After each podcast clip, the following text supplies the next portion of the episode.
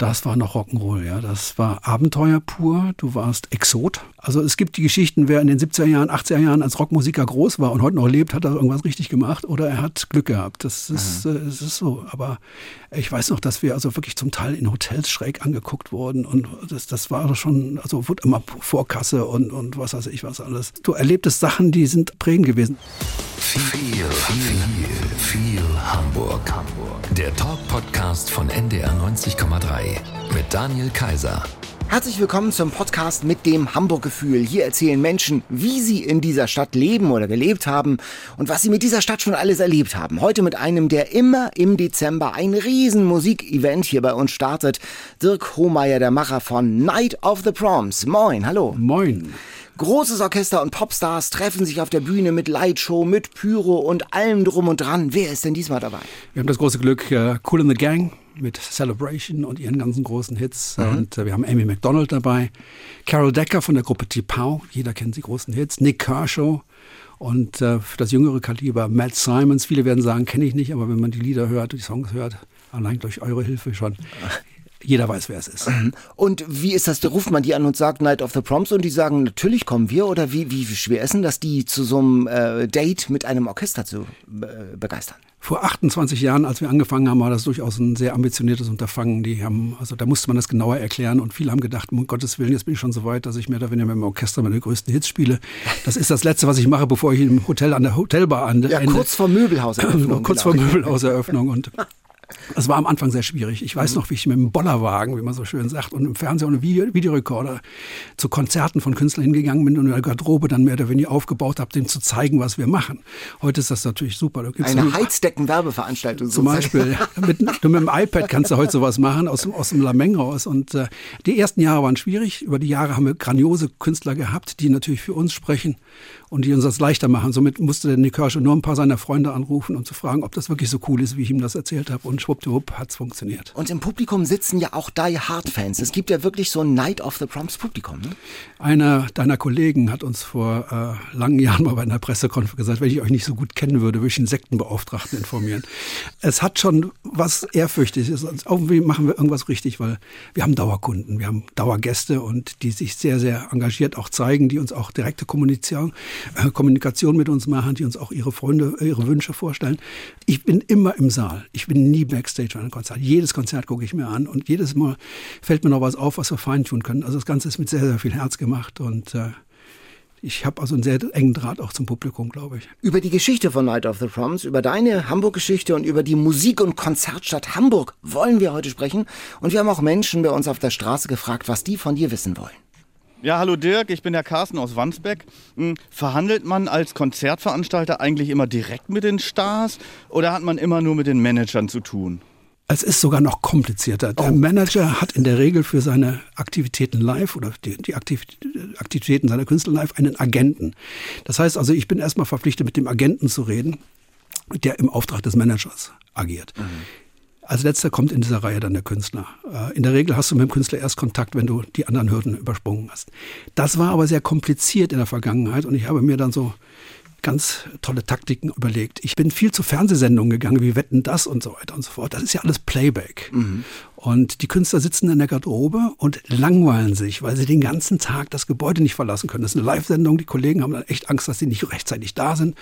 Die sitzen in der Garderobe, haben dann irgendwie ein paar Interviews gemacht, aber dann langweilen sie sich. Und ich habe durch meine Beziehung es immer wieder geschafft, bei irgendwelchen Stars dann in der Garderobe zu sitzen um ihnen ein bisschen zu erzählen, was ich mache. Da ist kein Manager da, weil der weiß, dass das ah, langweilig okay. ist. Und wenn dann der Manager am Montag mich anruft und ausflippt, dass ich die Frechheit besessen habe, mit seinem Künstler direkt zu reden, habe ich gesagt, du, ich wollte ja mit dir reden, aber du warst ja nicht da. Das war dann immer so eine tolle Taktik. Aber du hast jetzt wahrscheinlich auf deinem Handy äh, viele Privatnummern von Stars, oder? Hat sich so ergeben, ja. Die benutzt du also auch zu, zu Weihnachten für Weihnachts-SMS oder so an die Kershaw? Ähm, sag mal, mit Kershaw habe ich jetzt diese Freude, dieses Jahr zusammenzuarbeiten. Wir haben uns jetzt getroffen, haben alles mhm. Mögliche besprochen. Also die, die Intensivierung wird erst im November, Dezember passieren. Aber es gibt viele unserer Zeitgenossen, mit denen ich also nach wie vor auch freundschaftliche Bande habe. Mhm. Und das sind alles so in der Regel auch Fußballfans. Andy McCluskey zum Beispiel mit, mit Liverpool und Klopp und was weiß ich was alles. Also bei jedem Champions League-Spiel gehen die, die WhatsApps hin und her. Und das ist auch mit Jim Kerr von Simple Minds oder so. Also da intensiv das, also Weihnachten kommt natürlich hinzu, Geburtstag auch, aber es gibt auch viel Wichtiges, in dem Fall Fußball. Noch wichtiger als Weihnachten, Geburtstag. Was war denn so die aufregendste Begegnung? Ich habe das große Glück gehabt, in meinem ganzen Berufsleben mit vielen meiner, meiner Idole zu arbeiten oder arbeiten zu dürfen und das Ganze auch noch auf Augenhöhe. Das ist dann natürlich um, äh, erstaunlich. Es gibt sehr, sehr viele emotionale Momente, äh, die mir wirklich immer noch warm ums Herz gehen. Wir hatten äh, 2002 äh, Roxette unter Vertrag und ja. die Tournee ist sechs Wochen vorher äh, ihre Teilnahme ge geplatzt, weil eben der, der, Gehirntumor bei Marie festgestellt wurde. Umso größer war dann das Momentum, wo der Anruf aus Stockholm kam. Du kannst ja auf dem Display ein, eine Nummer sehen und äh, ISN macht es möglich und da war eine 00445, also Stockholm. Ich sage, wer ruft mich jetzt aus Stockholm an? Da war die Managerin von Roxette an. Hallo Dirk, wie geht's euch? Und äh, hättet ihr Interesse, Roxette? Und dann habe ich gesagt, geht's Marie wieder so gut, dass ich ja, wir möchten es gerne ausprobieren. Und äh, die Belastung ist halt bei einer Proms nicht so groß, aus dem mhm. einfachen Grund, weil wir noch vier, drei, vier Stücke spielen. Ja. Und das Ganze ist dann dementsprechend durchaus erträglich. Und äh, daraus hat sich ja dieses ganze Comeback von Roxette und diese ganze Zusammenarbeit, das war sowas von emotional, sowas von schön, sowas von glücklich machend. Äh, fürs Publikum, für die Künstler, als auch für uns. Ein Leben mit den Stars und mit der und für die Musik. Wir machen mal eine 040 Aufwärmrunde. Alster oder Elbe? Äh, Alster. Warum? Weil das, diesen Blick ich auch immer wieder genießen darf, wenn ich jetzt in Hamburg bin. Weil die Elbe ist natürlich spektakulär und ich natürlich dann, wenn ich ab und zu mal Zeit habe in Hamburg, dann natürlich auch an die Elbe fahre. Aber die Alster ist mir präsenter. Mhm. Elfi oder Knust? Äh, Knust kenne ich leider nicht. Die Elfi finde ich spektakulär. Mhm. Warst du auch schon drin? Ich war da drin. Da war der Radio Award da drin. Da war ein, äh, ich habe äh, ein, zwei Events war ich schon mal drin, ja. Mhm. Beatles oder Stones? Beatles. Warum? Erst das kam ja, also das kam ja, es ist ja so eine Glaubensfrage und das kam jetzt doch relativ schnell. Ähm, die Stones waren mir am Anfang zu kompliziert, das war mir zu radauig. Äh, die Beatles waren eingängiger und äh, ich weiß noch, wie ich mir das weiße Album gekauft habe und ich was da äh, mit Glacé-Handschuhen das Ding ausgepackt habe und, und das, das, das war sogar zu meinen Hamburger Zeiten. Dann bin ich auch noch mit einem extrem Beatles-Fan verheiratet. Hast du mal Paul McCartney getroffen? Ja. Wirklich? Ja, ich habe sogar eher mitgekriegt als er, dass seine Frau Heather, Heather Mills ein, ein schlimmer Feger ist. Oh, ich hatte, also meine, ich war temporär bei einer anderen Firma und die haben also Paul McCartney veranstaltet und äh, sein Bodyguard war zufälligerweise der gleiche Bodyguard, der früher für Jim Kerr gearbeitet hat und der hat mich wiedererkannt und der hat, mich, hat mich in den Arm genommen und hat mir gequatscht und das war einfach toll. Und McCartney kommt vom Soundcheck, geht an uns vorbei, bleibt stehen, kommt zu mir hin, sagt er, ich bin der Paul, ich sagte, ich bin der Dirk.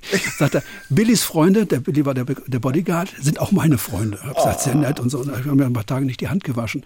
Ein zweites äh, Ereignis war, das war eine Charity-Geschichte für Adopt the Minefield. Uh, Heather Mills war ja dafür bekannt, dass sie also quasi ein Bein verloren hat und sich für die, für die Minenopfer mhm. und für die, also gegen Minen und sowas aktiv hat gezeigt. Und das war in, ein, in einem Hotel in Neuss mit 200 geladenen Gästen. Marius Müller-Westernhagen war auch da. Wir waren entsetzt, weil die Heather Mills war so ein böser Fähiger. Sie hatten eine Gitarre versteigern mhm. wollen, die McCartney unterschrieben hat. Und jeder weiß, wie das geht. Du kaufst dir vorher eine, eine billige Gitarre irgendwo im Musikladen, lässt den von McCartney unterschreiben und erwartest, dass er für Leute 3000, 4000 Euro für zahlen. Das ist nicht passiert. Und was hat sie gemacht? Sie hat uns beschimpft, das Publikum, die möglichen Sponsoren, dass wir diese Gitarren, I fucking, you know, the Germans greedy, das versteigern wir auf Sotheby's. Oh. Also, puh, was für ein Fähiger. Ich bin also wirklich entsetzt dann rausgegangen. Da war Marius auch, um Gottes Willen, was ist denn da los? Und er hat das gemerkt und ist dann quasi rumgegangen, hat sich an allen Tischen persönlich vorgestellt. Also das war das zweite Mal, habe ich ihm in Hand gegeben. Was besonders ergreifend war, an seinem Tisch saß auch noch Klaus Vormann mhm. und ein gewisser Yusuf Islam, der bis dato verschollen war. Mhm. Also Cat Stevens. Cat Stevens, ja. Und äh, es hat sich dann ergeben, es stand ein bisschen an Lautsprechern auf der Bühne und Verstärkern, dass die drei, Vormann am Bass, Cat, Cat Stevens oder Yusuf, Gitarre, Paul Gitarre, unplugged ein paar Lieder gespielt haben. Und der, der, der ja, Yusuf Islam oder Cat Stevens hat sich noch entschuldigt, dass seine Stimme noch brüchig war, weil der war es ja nicht mehr gewöhnt zu singen. Also der Rest mhm. ist auch geschehen, schon lange Jahre her. Aber die Frage war, ob ich McCartney kennengelernt habe. Ja, in dem Fall als sehr netten, freundlichen Menschen. Ja, wunderbare Geschichten. Ein, ein, ein, ein Leben voller Geschichten. HSV oder St. Pauli? St. Pauli, Bayern-Freundschaft ist doch klar. Ah, ich lebe doch in München. genau, du lebst in München, aber hast auch Hamburg äh, Connections, Hamburg Beziehungen. Hamburg, sagen ja manche, nur halb im Scherz, ist die schönste Stadt der Welt. Ähm, sie war spektakulär, nachdem ich aus dem Land kam, was war Berlin und das war Hamburg dann, also Land, sprich in Berlin habe ich an der, an, als Kind äh, an der, an der Zonengrenze im, im absoluten Norden gewohnt, das war grün. Mhm. Und es war schon aufregend, wenn man einmal, in, einmal im Monat vielleicht in der Innenstadt war. Nur Hamburg ist eine Großstadt, da bist du permanent in der Innenstadt und das war für mich also richtig aufregend. Deswegen war das für mich eine Großstadt. Und das sind die ersten großen Erlebnisse, die ich an Hamburg gemacht habe und die auch dementsprechend hängen geblieben sind. Und du bist in NRW geboren, aufgewachsen, aber hast Teile deiner frühen Jugend von 13 bis 16 in Hamburg verbracht. Richtig. Mein Vater war in einer äh, großen Firma äh, Vertrieb tätig und wurde, wie man so schön sagt, versetzt. Wir waren in, von Köln nach Berlin, von Berlin nach Hamburg, von Hamburg nach Dortmund, von Dortmund nach wieder zurück nach Köln. Mhm. Und äh, die intensive Zeit Hamburg war von 68 bis 71, also die Zeit zwischen 13 und 16 von mir. Aber auch eher im dörflichen Norden, in Langhorn. Ja, wenn man das als Dorf bezeichnet, dann, dann weiß ich jetzt nicht, was Großstadt ist. Also das war schon für mich spektakulär. Es war ein riesen Einkaufszentrum am ja. Langhorner Markt. Das war also ganz neu alles damals. Äh, ich musste zur Schule mit der, mit der U-Bahn. Ich bin ins äh, Fuhlsbüttel ins Alstertal-Gymnasium gegangen und äh, das war schon ein großes Leben dann, wenn man vorher mit dem Fahrrad zur Schule gefahren ist, über mhm. Sandwege und so, ja. Hast du denn auch so als Jugendlicher so, so dieses Highlife irgendwie rund um die Reeperbahn und Musikstadt auch schon mitbekommen? Das war natürlich tabu, um mhm. Gottes Willen. Also äh, das war schon so aufregend, wenn du da irgendwann mal in die Stadt fahrst und fuhrst und ins Kino gingst. In der Beziehung gebe ich dir schon recht, da war das also Langhorn schon ein bisschen mehr Provinz als, als jetzt meinetwegen die Innenstadt. Mein Vater hatte sein Büro in der Stadt und dementsprechend das äh, große Leben, das war dann irgendwie aufregend. Das war dann meistens mit Einkaufen verbunden und so weiter. Es wurde damals auch das, das große Einkaufszentrum äh, aufgemacht. Das war spektakulär. Das war, glaube das erste deutsche Einkaufszentrum schlechthin. Dieses mhm. große, wie heißt das, Munzburg oder wie? Meiner Munzburg, genau. Ja, das ja, war genau. Hamburger Straße, ne? Einkaufszentrum. Ja, ja. Genau. Äh, aber Schule war nicht so deins. Schule war insofern, ich, ich, ich, es ist kein Wunder, dass aus mir nichts werden konnte. Ich bin ein Opfer der deutschen Schulpolitik. Das hat sich leider Gottes in den letzten 50 Jahren nicht geändert. Du hast in jedem Bundesland ein eigenes Schulsystem. Mhm. Und ich meine, ich habe in Berlin war ich in der fünften Klasse, habe angefangen mit Englisch, zog nach Hamburg in der fünften Klasse und ich fing gerade in Berlin, wie gesagt, mit Englisch an und musste hier in, in, in Hamburg den George Orwell schon auf Englisch lesen. Das ist krass. Das kannst ja, ja. du auf die anderen mhm. Fächer wie Mathe, das konntest du auf Chemie, Physik und sowas umziehen und dementsprechend war meine Hamburger Schulzeit primär erst im ersten Jahr mit Nachhilfe. Und, also du hast sechs Stunden, acht Stunden Schule gehabt und dann hast du nochmal zwei, drei Stunden Nachhilfe gehabt. Das war brutal. Mhm. Und dann haben mich die Kollegen in Hamburg, also die Schüler, Mitschüler, ein bisschen hops genommen. Ich meine, mit 13 hatte ich ein bisschen die Berliner Schnauze und äh, ein bisschen Berliner Dialekt an mir angewöhnt. Und das weiß ich noch, wie die, also die Lehrer mit einer Suffisanz mich immer korrigiert haben. Das heißt nicht Tisch mit Ö, das heißt Tisch mit I. Ah, wirklich? Und das war oh. wirklich äh, da, Patch, Puff. Und äh, das waren also sehr stressig, stressige Zeiten. Musik spielt aber wohl schon damals auch eine Rolle. Was hat dich denn so geprägt? Die Plattensammlung damals ja noch wahrscheinlich Vinyl deiner, deines Vaters, deiner Eltern? Da hätte ich James Last und solche Sachen gefunden und also quasi überhaupt nichts. Ich komme aus einem völlig anti äh, Musikerfamilie. Das, mhm. äh, also das, äh, wenn die gesungen haben, das war sowas von grottig, das war Fremdschämen schon. Weihnachtslied, sowas von schräg und so. Nee, ähm, also da war keinerlei Kultur in der Beziehung, äh, was Musik betraf. Also dementsprechend das selber gemacht. Äh, in Berlin angefangen, Singles zu kaufen. Meine allererste Platte war Horror Set the Clown von Manfred Mann. Du kannst dir vorstellen, dass ich dann hinter mit ihm zusammengearbeitet habe auf Schallplattenfirmenzeiten und es auch geschafft habe, 2005 Manfred Mann und Chris Thompson wieder zusammenzukriegen. Also das waren, also der, der verfolgt mich mein ganzes Berufsleben. Ja, dann habe ich angefangen, natürlich, also das Taschenwelt wurde, wurde mehr und dann wurde auch LPs dann, also wie ich vorhin geschildert habe, Beatles, das weiße Album, das war schon zu meiner Hamburger Zeit. Ja, und dann, was wirklich spektakulär war, ich wurde zu einer, ich, zu einer Schulparty, durfte ich abends. Und äh, das war in einem anderen Gymnasium, ich weiß nicht mehr, welche das war, das war 1969. Und äh, da war ein, ein doppelter Klassenraum, größer war der Raum nicht. Da stand eine Bühne, die war so vielleicht 40 Zentimeter hoch. Und da spielte eine Band und die fanden wir richtig gut. Das war ein Shocking Blue. Mhm. Die haben auch Venus schon gespielt. Das war ein halbes Jahr später Nummer eins in ganz Europa. Das muss man sich mal vorstellen. Das hat mich so dermaßen fasziniert. Das erste Konzert meines Lebens. Und hinterher konnte ich nur sagen, guck mal hier im Radio, das läuft, das, die hab ich, ich live ich, ich habe die live gesehen. Das, das hat dir nur keiner mehr geglaubt, dass das in einer Schule war. Ich, aber das, das sind so prägende Ereignisse und ich hätte nie gedacht, das hat, das hat diesen, diesen, diesen Klick gemacht bei mir, dass diese Branche mich so dermaßen fasziniert hat. Aber dass ich da mal beruflich dahin reinrutschte, das war damals natürlich noch sehr ambitioniert. Also haben deine Eltern nicht gesagt, also jetzt lern erst mal was ordentliches, Junge, bevor du dich hier irgendwie in, äh, in Management und äh, Plattenfirmen äh, Fußtappen bewegst? Das war eine, das hat hat sehr, zu sehr, sehr vielen Konflikten geführt, weil ich habe das dann später immer mehr, also während meiner Schulzeit dann auch angefangen, Konzerte zu veranstalten. Sie haben es toleriert. Schon während der Schulzeit, ja? Ja, das war dann also schon dann, also ein halbes Jahr vom Abitur habe ich dann keine Zeit mehr gehabt fürs Abitur. Also dann musste oh. ich gehen. Und das ging aber erst dann, als ich volljährig war. Und die Volljährigkeit war, ich war 19, als ich volljährig wurde. Das heißt, früher war die Volljährigkeit mit 21. Mhm. Und als ich 19 war, wurde sie auf 18 gesetzt. Das heißt, ich war schon ein Jahr volljährig, aber bin erst volljährig mit 19 geworden und konnte dann dementsprechend selber mein Schicksal in die Hand nehmen und in der Schule und als auch zu Hause zu kündigen. Ich bin also an dem Tag, wo ich mich vom Gymnasium abgemeldet habe, auch gleichzeitig zu Hause ausgezogen. Das war einfach, um ein Drama abzukürzen. Es hat über ein Jahr gedauert, um wieder Gesprächsbedarf zu haben. Und wie auch immer, ich bin ein Einzelkind. Mein Vater war, wie man später sagen oder heute sagen würde, ein Bonze in der Industrie. Meine, die Erwartungshaltung an mich waren ganz was anderes als das, was ich gemacht habe. Und das war sehr viel konfliktreiche Geschichten und nach dem Motto, ich bin das schwarze Schaf. Das war also schon sehr stressig. Ja. Aber dann hat es also, man muss ja fast sagen, natürlich nur ein Jahr gedauert, äh, um, um das ein bisschen zu befrieden wieder, oder? Dass sie es akzeptiert haben, dass mhm. ich meinen Weg gehe. Und äh, mein Vater habe ich sogar die Freiheit, die ich mir genommen habe, die Entscheidung zu machen, hat er sich dann auch genommen. Er hat nämlich auch gekündigt und hat sich selbstständig gemacht. Ach was, ja. Ach so. Aber hat er denn auch, äh, oder haben deine Eltern auch den Frieden, oder haben die denn gutiert, was, was, was du gemacht hast? Haben die gesehen, dass du da erfolgreich bist in dem, was du machst? Die waren natürlich äh, anwesend bei den großen Shows, der Night of the Promise. Ah, mein, Vater hat das an, mein Vater war schon etwas gebrechlich, der hat das immer genutzt, um seine Ärzte mit einzuladen und wurde dementsprechend privatärztlich behandelt. Immer wenn er die, der hat immer die Freikarten verteilt. Und äh, dementsprechend habe ich eine gute Versorgung für ihn organisieren können. Also es begann im Konflikt, man muss ja sagen, Ende der 60er, Anfang der 70er. Das war ja dann, also Anfang, Mitte der 70er, das war ja auch so die Zeit des Aufbegehrens der Revolution. so auch noch ein bisschen, ja. ja. Äh, aber mit Happy End an. Das war Happy End, ja. Das war äh, Happy End. Äh, eine der ersten äh, Bands, die du gemanagt hast, waren Birth Control. Gamare, jawohl. Ja, Gamare. Und da war, die sind auch in Hamburg äh, unterwegs gewesen im Knast. Das ist äh, eine der Geschichten, die ich nie vergessen werde, weil äh, es gab damals, also es wird wahrscheinlich heute genauso sein, es gab eine Insassenmitverwaltung. Mhm. Und wir kriegten einen sehr netten Brief von der Knast-Insassenmitverwaltung vom Santa Fu. Und die Knackis haben zusammengelegt und möchten gerne ein Konzert haben von Birth Control. Und das war von der Knastleitung also gut geheißen. Mhm. Das war natürlich eine Menge Formalien. Ich bin dann noch nach Hamburg gefahren, habe das dann mit der Knastverwaltung als auch mit den Insassenverwaltung. Die haben uns also irgendwie, was sie hatten, 1800 Mark oder so haben sie gesammelt. Und dann durften wir dann auftreten. Und das wurde natürlich mit irrsinnigen Auflagen äh, behaftet. Das heißt mhm. also quasi, das musste alles sehr pünktlich passieren. Wir mussten wie in den DDR-Zeiten so eine, so, eine, so eine Instrumentalliste, wir mussten alles aufführen, was wir reinbringen. Wir mussten alles wieder ausführen, was wir reinbringen. Mhm. Und das wurde also alle auch genau kontrolliert. Und diese, das war in der Kirche, das, oder so ein Gemeinschaftssaal, das war in der Kirche im ersten Stock und das war eine Wendeltreppe da hoch. Mhm.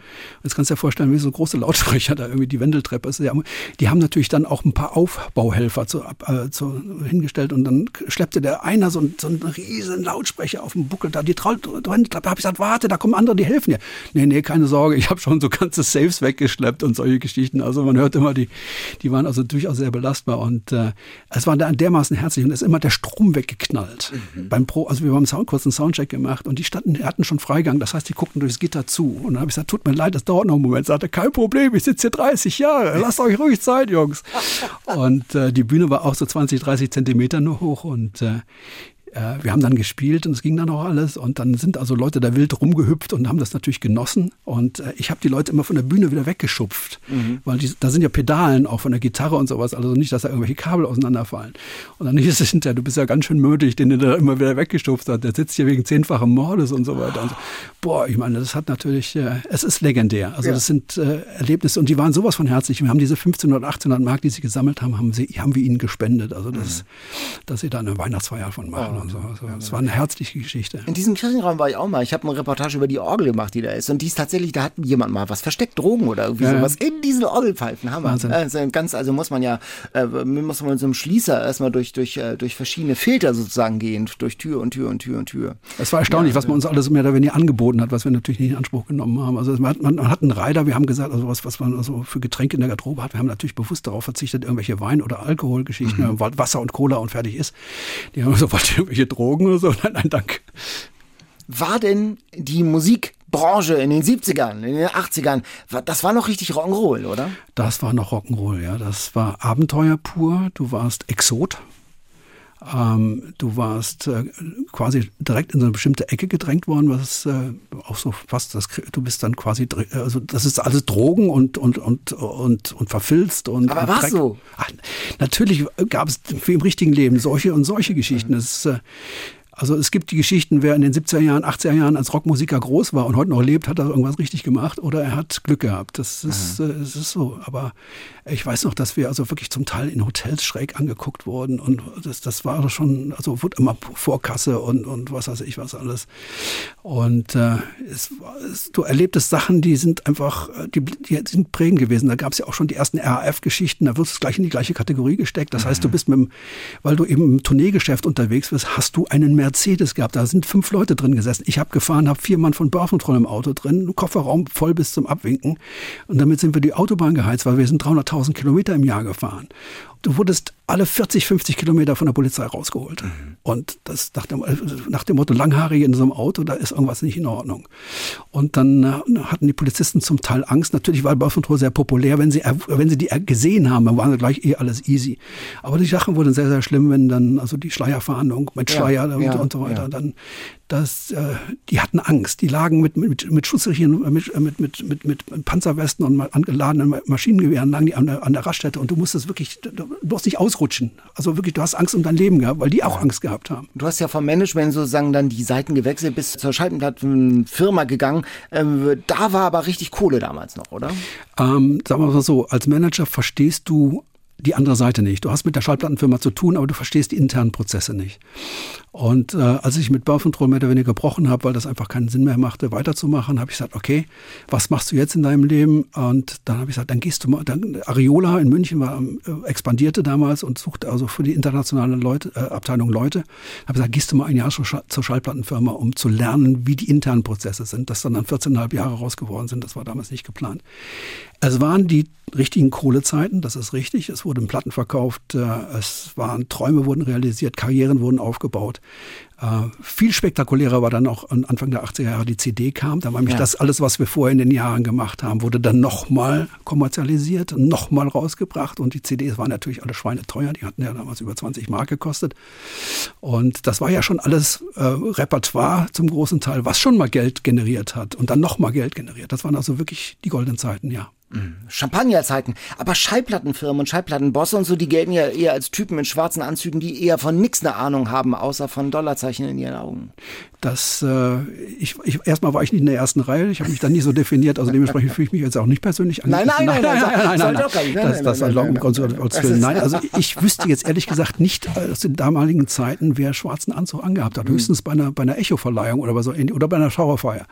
Aber ansonsten. Aber wenn man die in, in Filmen oder so, so sieht, dann sind immer die, die Plattenbosse sind immer die, die zynischen Gelddrucker. Okay, dann ja, ist genau. das natürlich Hollywood geschuldet, ja, dass man da genau, so gewisse, genau. äh, gewisse äh, Attribute machen muss. Ja. Wie kamst du zu den Night of the Proms? Ich hatte gehört, dass in Belgien etwas abging, das nicht nachvollziehbar, eine Studentenparty mit zigtausenden von Zuschauern. Ich hatte auch gehört, dass die einen Fuß nach Deutschland versuchen zu setzen und das war Dortmund, Westfalenhalle. Und äh, ich war damals schon bei einer Konzertagentur und habe gesagt, guck mir das mal an. Und äh, Dortmund ist jetzt 200 Kilometer von Antwerpen weg, da kamen die her und mhm. haben also quasi einen Montag dort in der Westfalenhalle etwas versucht darzustellen äh, mit Toto, äh, 1994 Toto, Björn Again, das ist dieses Aber-Cover und äh, Paul Young und wie sie alle hießen und äh, was spektakulär, Orchester, alles drum und dran, also im Endeffekt das, was wir heute auch schon so machen. Und das haben sie aus Belgien so gemacht, dass die sind mal kurz von Belgien rübergerutscht und nach der Show wieder zurückgefahren. Und das war im Vergleich zu dem, was wir heute machen, sicherlich in den Kinderschuhen. Und äh, es hat mich aber trotzdem äh, spektakulär ergriffen. Ich bin zu den die, hinter die Bühne gegangen nach der Show, habe gesagt, das möchte mich interessieren. Lange Rede, kurzer Sinn, ab 95 habe ich das dann in Deutschland übernommen.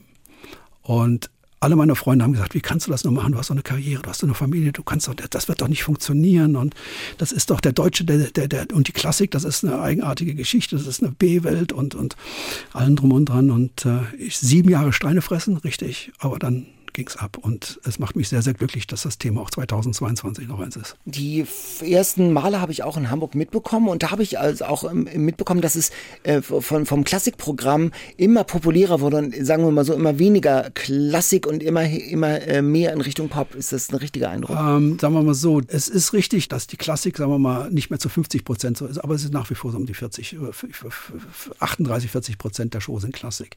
Es gibt viele modernere Klassikwerke, die aber trotzdem klassisch sind. Mhm. Aber gerade so Popmusik funktioniert ja von alleine, geht alleine ins Ohr und bei der Klassik, da guckt ihr schon nochmal doppelt drauf. Irgendwie ist das massenkompatibel, oder? Ähm, also Arnold Schönberg wird da jetzt irgendwie nicht. Das äh, ist gespielt. richtig. Also ich meine, wenn du, wenn du ein Hitprogramm hast, dann solltest ja. du auch die Hits spielen der Klassik, sonst ja. diskreditierst du die Klassiker. Also mhm. das deutsche Publikum ist bereit, diesen Spagat mitzumachen. Das heißt, du hörst, äh, du hast 10.000 Menschen, die atemlos ein Stück anhören und in, nächsten Minuten, äh, in der nächsten Sekunde wieder aufspringen und, äh, und jubeln mitmachen. Das sind diese, diese Effekte, die wir, also diese, diese emotionale Berg- und Talfahrt. Und wir sagen immer, wir machen eine musikalische Zeitreise 300 Jahre Popmusik, populäre Musik. Ja. Das ist Beethoven, Mozart und Cool and the Gang. Na klar, die, die Opernarien wurden ja auch in den Tavernen gesungen und äh, auf, äh, auf den Straßen gepfiffen. Hallo Herr Hohmeier, mein Name ist Andreas, komme aus Eidelstadt und ich hätte eine Frage. Ist der Veranstalter auch für die ganze Orga vor Ort zuständig? Also für den Bühnenaufbau und das Personal? Oder nur für die kaufmännischen Sachen im Hintergrund zuständig? Sehr schöne Frage. Ja, das, äh, wir haben die Komplettverantwortung. Wenn es um Beschwerden geht, sind wir nicht verantwortlich. Nein, nein. nein, aber äh, ja, wir machen alles. Das heißt, wir mieten die Halle und wir haben sogar eine eigene Bühne. Das äh, äh, die schleppen wir auch noch mit uns rum. Das ist einfacher geworden, schneller geworden. Die ist größer wie eine normale Rockbühne halt, weil wir eben sehr, sehr viele Menschen auf der Bühne haben. Äh, wir haben äh, quasi das Hallenpersonal, was äh, die Sicherheit und die Ordnung vor Ort macht. Wir haben einen örtlichen Partner, in dem Fall in Hamburg Funke Media, die natürlich mit ihrem Know-how uns zur Seite stehen. Aber die ganzen Technik, alles mit Aufbauhelfern und wird alles von uns organisiert. Hotels, Essen, Catering, Künstler unter Vertrag nehmen, Transport, alles, ja. Was ist denn mit Sonderwünschen für, von irgendwelchen Diven, von irgendwelchen Stars? Hast du das auch mal gesehen? Eine Sache über 30 Jahre, 40 Jahre Berufserfahrung, den Radau machen meistens die Leute im Umfeld. Die Künstler selber sind meistens äh, relativ äh, normal und äh, äh, verständlich. Wenn irgendeiner bestimmte Liebsachen hat, dann kann er mir das gerne sagen. Wenn es dann irgendwie mal dekadent wird, dann sage ich dann Stopp, das reicht. Aber das ist seltenst der Fall. Und wenn einer eine bestimmte Lieblingsmarke von irgendwelchen Whisky hat und die ist einigermaßen verträglich finanzierbar, dann soll er sie gerne haben. Aber das ist mehr oder weniger nur noch in, in ganz seltenen Fällen der Fall. Das ist alles sehr, sehr normal. Und äh, ich meine, wer heute noch äh, gerade auf der Bühne steht und fit ist, der hat eine Menge an seinem Körper gemacht. es ist wichtig inzwischen für unsere Künstler, dass wir eine Muckibude in, in der Nähe des Hotels haben, dass wir eine ausgewogene Ernährung präsentieren und so weiter und so fort. Also man ist sehr gesund geworden. Also nicht mehr so Sex, Drugs and Rock'n'Roll, sondern äh, so, so auch inhaltlich woke und gesund und äh, eher mal ein äh, Sprudel, also äh, Mineralwasser statt. Äh, da ist das Golfhandicap heutzutage ein größeres Thema als irgendwie Sex und Drugs. Hallo Herr Hohmeier, äh, ich bin Andrea aus Bergedorf. Haben Sie eher einen Schreibtischjob oder sind Sie auch viele unterwegs und gucken sich Konzerte an? Das ist eben das Tolle an meinem Job. Ich kann, das, ich kann meinen Beruf leben. Das heißt, ich bin sehr viel unterwegs. Ich gucke mir viele Konzerte an. Ich versuche Ideen zu absorbieren. Ich versuche mich auf dem Laufenden zu halten und ich genieße das. Mhm. Und dann kommt Corona. Und das ist ja für alle, für die ganze Veranstaltungsbranche irgendwie ja ein krasser Schlag in die Magengrube gewesen. Wie habt ihr das weggestellt? Wir gehen am Abend einer Show in den Vorverkauf des Folgejahres. Das heißt also quasi im Dezember 2019 haben wir die letzten Konzerte gemacht und hatten bereits wieder 95.000 Karten für Deutschland verkauft. Mhm. Das heißt, dieses Publikum hat uns einen immensen Vertrauensvorschuss wieder gegeben. 95.000 Karten entspricht 65 Prozent der erhältlichen Karten. Ja, wir hatten alle Künstler im Januar 2020 bereits unter Vertrag, die, die jetzt allgemein auch bekannt sind. Und wir haben gesagt, das wird ein grandioses Jahr. Und dann kommt das. Das war also wirklich, als wenn einer den, den Fuß dahin hält und du stolperst. Und das war ja ganz, die Informationen waren ja nur sehr verhalten. Du hattest gehört, dass es in, in Italien wirklich so fürchterlich in Szenen mhm. kam. Ich weiß noch, wir waren an einem Konzert am 8. März, das war so kurz bevor kurz das Ganze, Lockdown, genau. waren wir bei, äh, meine Frau und ich bei Andrea Berg Wir sind mit René Baumann DJ Bobo befreundet und, und er produziert ja die Shows von, äh, von äh, äh, Andrea Berg und äh, Andrea ist eine sehr, sehr, sehr Zeitgenossin. Sie ist keine Künstlerin, die wir bei der of Proms präsentieren werden, aber nichtsdestotrotz, man hat Erfahrungsaustausche gemacht. Und wir sind also nachmittags zum Soundcheck hin, haben mit ihnen uns lange unterhalten, wie die Situation so ist. Und dann sagt sie, ich spiele nachher ein paar neue Songs, bitte tut mir einen Gefallen, hört euch die, hört euch die Songs an, ich möchte dann nach, nach dem Konzert mit euch darüber reden, wie, was, was ihr meint und so. Meine Frau ist auch noch Songautorin und Produzentin, so nach dem Motto, können wir irgendwas gemeinsam gemeinsam machen. Und da habe ich gesagt, lieber Andrea, es tut mir schrecklich leid, nach unserem Gespräch hier, nach dem Soundcheck, ich werde abfahren, ich werde nach Österreich fahren. Ich will nicht, dass Sie hinter mir, die, vor mir die Grenze zumachen. Das ist so schlimm und so. Wir sind dann noch, wir haben noch, habe gesagt, pass auf, wenn sich das hier normalisiert, dann sehen wir uns am Ende der Tournee noch, dann kommen wir irgendwo hin. Aber ich befürchte, dass jetzt hier Schluss ist. Und äh, drei Tage später war dann auch ihre Tournee musste beendet werden, weil dann war wirklich Schluss. Und äh, das war also so mehr oder weniger. Ich habe das Schlimmste erwartet und das Schlimmste ist passiert. Das heißt, es hat mir nicht die Beine weggezogen, sondern ich war bereits gedanklich schon auf dem Trip nach dem Motto, was passiert. Es war natürlich jetzt erstmal nicht zu sehen, dass es dann auch im November, Dezember 2020 nicht funktioniert. Aber wir haben ein sehr, sehr äh, äh, anspruchsvolles Publikum, auch ein etwas älteres Publikum. Unser Durchschnittsalter ist 52. Das wissen wir durch Marktforschung. Mhm. Und wir haben gesagt, wir müssen den Zuschauern die Entscheidung abnehmen. Das heißt, wir haben im August bereits alle unsere Partner angerufen. Wir werden verlegen auf 2021.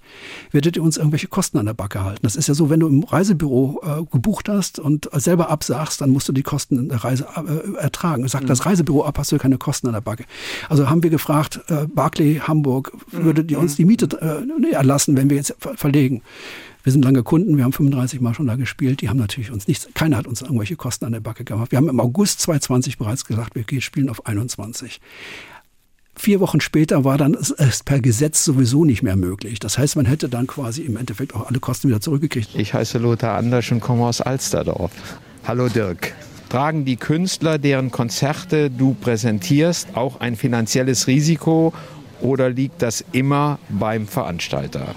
Unsere Tournee ist eine Buyout-Tournee. Das heißt, der Künstler kriegt eine feste Gage, egal ob ein, Zuschauer da sind oder nicht. Das heißt, er beteiligt sich nicht am, am der Künstler ist nicht beteiligt am, am Erfolg oder nicht Misserfolg einer Veranstaltung. Das ist bei Solo-Tourneen heutzutage üblich, dass man eine feste Garantie zahlt und äh, dann gegen Prozente spielt. Also was immer mehr ist, die Garantie oder Prozente. Nein, bei uns ist es so nicht. Mhm. Du hast ein Leben schon gelebt mit vielen Begegnungen und mit äh, unzähligen tollen Konzerterlebnissen. Was war denn das schlechteste Konzert, auf dem du je warst? Ich war damals noch bei der Schallplattenfirma, wie man so schön gesagt hat, also bei Ariola und wir hatten, äh, boah, wann war das? 80, 81? Nee, das, doch, doch, 80, 81, ein Showcase zu organisieren für eine neue Kapelle unseres Label Islands. Island Records, die hatten unter anderem auch Bob Marley und sowas alles. Und diese Band im Sugar Shack in München, das war eine Disco, da passten vielleicht 200 Leute rein, da wurden alle Händler aus wichtigen Händler aus Deutschland, alle wichtigen Medienpartner hingekarrt und dann präsentierte man diese neue deutsche, diese neue Band aus Irland und äh, die waren so schlecht und wir haben gesagt, das wird nichts. Das war U2, der Rest ist ah. Geschichte. Es war wirklich ein schlimmes Konzert. Hamburg war ja so ein Epizentrum der deutschen Schallplattenindustrie. Lange Zeit, also über, über Jahrzehnte. Das heißt, da warst du auch auf hier, also hier brannte, brannte die Bude. So, hier war richtig was los. Wenn du Hamburg nicht geschafft hast, dann hast du es in Deutschland nicht geschafft. Die waren also wirklich alle Polydor, Metronom, wie sie alle hießen. Und äh, ja, das war der Nabel der, der Popmusik hier. Du musstest also immer wieder dienstlich hier antanzen. Und äh, hier passierten auch die, die wichtigen Konzerte, die Fabrik, äh, Markthalle, damals schon Winterhuter Fährhaus gab es, die Ernst-Merck-Halle. Ah, legendär, alles, ja. Mhm. Und äh, hinter den äh, Kulissen, also wie viel, wie viel äh, Schallplatten, wie viele Musik-Vibes gab es denn äh, hinter den Kulissen? Also was bedeutet das? Schallplattenstadt Hamburg gemischte Gefühle. Mhm. Das, das auch, weil es, es gab natürlich ein Hauen und Stechen auch, das ist klar. Einerseits natürlich das, wo, wo wirklich die Karrieren gemacht wurden, aber auch andererseits, wo dann also Neid und Missgunst dann in dieser Branche sehr ausgeprägt war. Das sind die Zeiten gewesen, wo sich die Künstler gegenseitig die Pest an die Stiefel gewünscht haben. Und, ist das so? Ja, ja, ja. Das, das, das, äh, das war ja eine Aufbruchszeit auch und so weiter. Das, das, also man, diese, da gab es ja früher immer so Krautrock-Festivals. Also mhm. im Endeffekt sagt man Krautrock dazu, dem was also Birth Control, Caravan, äh, äh, nicht Caravan, das ist ein englischer, Birth Control, Guru Guru, äh, Atlantis Rumpy, wie sie alle heißen. Und das waren so Packages-Tourneen und so. Und dann hat man sich gegenseitig die Mikros geklaut, damit der Kollege nicht gut auftreten kann. Oder, so. oder weggesteckt oder versteckt oder was weiß ich was. Also es war schon eine sehr komische Zeit. Äh, die Tonträgerfirmen, also ich weiß das auch noch, dass wir Ähm, ich war immer ziemlich ein bisschen der Nase vorne weg. Wir hatten auch Sponsoring schon mit Birth Control und dann hatte ich also quasi einen Labelmanager bei Metronom hier in, äh, in Hamburg. Das war der Hartwig Biereichel, den Namen vergesse ich nicht. Und der war gleichzeitig der Schlagzeuger von Novalis. Das heißt, immer wenn ich dem erzähle, was wir alles machen, konntest du davon ausgehen, dass das Novalis sofort auch gemacht hat. Also was, also das war irgendwie mhm. äh, eine, eine Sackgasse. Wir haben einen Hamburger Fragebogen bei uns im Podcast. Die erste Frage, wenn du König von Hamburg wärst, was würdest du hier als allererstes ändern? Was stört dich? Oh, das ist jetzt natürlich eine Frage, die sehr schnell arrogant ausgeht. Ich würde an für sich nicht viel, nicht viel mhm. ändern. Hamburg hat das, was, was man von Hamburg erwartet, momentan extrem viele Baustellen. Das hat mich genervt. Aber das sind ja temporäre Geschichten, ja. hoffe ich zumindest. Und ansonsten, ähm, Hamburg hat eine tolle Entwicklung gemacht. Äh, architektonisch die alten schönen Highlights behalten. Die Elbphilharmonie ist natürlich spektakulär. Das sollten sich andere Städte auch mal ein bisschen ein Beispiel machen. natürlich nicht, was die Kosten betrifft. In München gibt es ja auch die Planung, aber die sind ja nun nicht so erfolgreich da. Ja, wir haben, äh, wir haben ja Bahnhofsprobleme wie Stuttgart als momentan Elbphilharmonie-Probleme. Ja. welche Hamburgerin, welcher Hamburger hat dich besonders beeindruckt? Also von wem bist du Fan? Ich bin von Helmut Schmidt ein Fan. Ja. Absolut, ja. Ich bin auch ein Fan von Otto Walkes. Mhm. Schönes Spektrum, ja. ja. Ähm, ich finde spektakulär, was Udo Lindenberg, gut, das ist jetzt nicht mhm. unbedingt ein richtiger Hamburger, was er daraus gemacht hat. Ich, äh, Otto ist ja auch kein richtiger Hamburger. Also, ne, ja, gut, der, stimmt, der, ja. Das sind so die, also, also die assimilierten Hamburger. Ja, genau. Ja, genau. genau. Also die, oh, da muss ich genau aufpassen. Da müsste ich mir die Pässe angucken demnächst, wenn ich jetzt sage, das sind alles Hamburger. Nein, das ist natürlich alles Hamburger. Für uns sind das alles Hamburger. Was möchtest du mal in Hamburg machen, was du noch nie gemacht hast? Ich habe den großen Luxus, in Hamburg alles das gemacht zu haben, was ich machen wollte. Mhm. Ich hatte die Zeit nicht, aber meine Frau hat es hingekriegt. Der Peter Cetera von Chicago ist ein mhm. riesen Beatles-Fan, wie meine Frau auch, hatte ich vorhin erzählt. Und Peter Cetera und im Vorfeld haben wir gesagt, Mensch, das Kind, wenn ich nach Hamburg komme und so weiter und so fort, dann möchte ich gerne den Beatles-Trail machen. Ja. Und äh, das hat Karen, der ist gelandet nach, ich weiß nicht wie viel Stunden Flug, Karen begrüßt, wir begrüßen am Flughafen in Hamburg und sagt er, wann gehen wir den Beatles gucken? Ah. Der ist das Hotelkoffer in die Ecke geschmissen, einmal kurz das Gesicht gewaschen, da sind Karen und er rumgelaufen und so weiter und so. Also die ganzen Beatles, Kaiserkeller und, ja. und, und. Also das hat er alles mit ihr gemacht. Ich habe das hinter mit Fotos und Geschichten alles erzählt und so weiter. Also das ist das, was ich jetzt nicht mehr nachmal Ich, ich habe die Fotos gesehen und die Geschichten gehört. Das muss ich jetzt nicht mehr selber machen. Und ich war schon im Stadion bei St. Pauli, ich war schon im Stadion bei HSV. Ich habe viele große Konzerte in Hamburg gesehen. Also ich würde sagen, ich bin happy, wenn das so Hamburg so bleibt, wie es ist. Und äh, ich dann nach, nach wie vor kommen darf. Mhm. Theoretisch bist du jetzt im Ruhestand. Theoretisch bin ich im Ruhestand. Seit zwei Jahren kriege ich meine Regelrente. Mhm. Das heißt, ihr hast ja schon gesagt, du bist ein Familienbetrieb, die Söhne haben es übernehmen, Lukas und Dennis. Und kommt der Papa da irgendwie, also hat er Hausverbot oder da, muss der kommen, darf der kommen? Ich äh, finde das jetzt grandios. Das fängt, also ich meine, erstmal haben wir, äh, es gibt ja kein Tutorial, wie du diese ganze Pandemie-Geschichte mhm. irgendwie äh, gemeinsam durchfährst, sondern du musst dir das tagtäglich erarbeiten. Das ist sicherlich aus älterer Sicht mit ein bisschen mehr Ruhe vielleicht auch durchaus sehr hilfreich. Dieses Jahr fangen sie an, was ich richtig gut finde, mir auf die Finger zu kloppen. Halte ich daraus. Mhm. Und äh, das finde ich super dass also wirklich das Tagesgeschäft inzwischen komplett an mir vorbeigeht. Das ist von der Buchhaltung bis Steuern bis was ich, die ganzen Papierkram ist ja sehr, sehr viel äh, Unspektakuläres mhm. dabei. Und ich mich mehr oder weniger nur auf die Elder Statesman-Geschichte konzentrieren darf, dass ich die, die Pressearbeit betreuen darf, dass ich nette Interviews machen darf, wie dieses hier, und dass ich den Kontakt zu den älteren Künstlern habe. Sie haben den Kontakt zu den Jüngeren. Kannst du da loslassen? Es gibt ja äh, so Leute wie Eugen Block zum Beispiel vom Blockhaus, der hat ja seine, seine, seine Kinder da irgendwie, hat gesagt, nee, ihr, ihr könnt das nicht. Ich habe Gottvertrauen. Mhm. Und ich habe Vertrauen in meine Jungs. Äh, der Lukas macht das schon seit vielen Jahren mit und ich muss mich immer wieder besinnen, dass er schon so viele Jahre dabei ist. Der hat so viel Erfahrung. Und es ist einfach traurig, dass ich es vergesse, dass er so viel Erfahrung hat. Und dementsprechend finde ich es toll, wenn sie sich wehren und mir auf die Finger kloppen, halte ich daraus. Die Zeiten haben sich zum Glück geändert. Es ist alles etwas ethischer geworden, aber die früheren Cowboy-Zeiten, die sind halt nach wie vor bei mir drin. Und das ist ein gewisses Misstrauen gegen vielen Menschen zu Recht wie damals war, aber heute ist es zum Glück nicht mehr so nötig. Jetzt geht's wieder los, Night of the Proms. Äh, der Countdown läuft. Auf welchen Moment freust du dich? Ehrlich gesagt, wie ein Flitzebogen, wenn wir die erste Show hinter uns haben, weil diese, diese Show existiert jetzt quasi auf dem Papier, sie, äh, sie existiert im Kopf, aber sie existiert ohne Publikum. Mhm. Und wenn das Publikum so reagiert, wie wir das hoffen, dass es reagiert, dann bin ich der glücklichste Mensch der Welt. Vielen Dank, Dirk Hohmeier. Das war unser Podcast Viel Hamburg. Und diese Folge wie alle anderen Folgen gibt's zum Nachhören bei uns im Internet in der ARD Audiothek. Tolle Gespräche da auch mit Westernhagen zum Beispiel, mit Sylvie Mais, mit Atze Schröder, mit Alphonse, mit Frank Otto, mit Sascha und, und, und. Bis zum nächsten Mal. Tschüss. Tschüss. NDR 90,3. Wir sind Hamburg.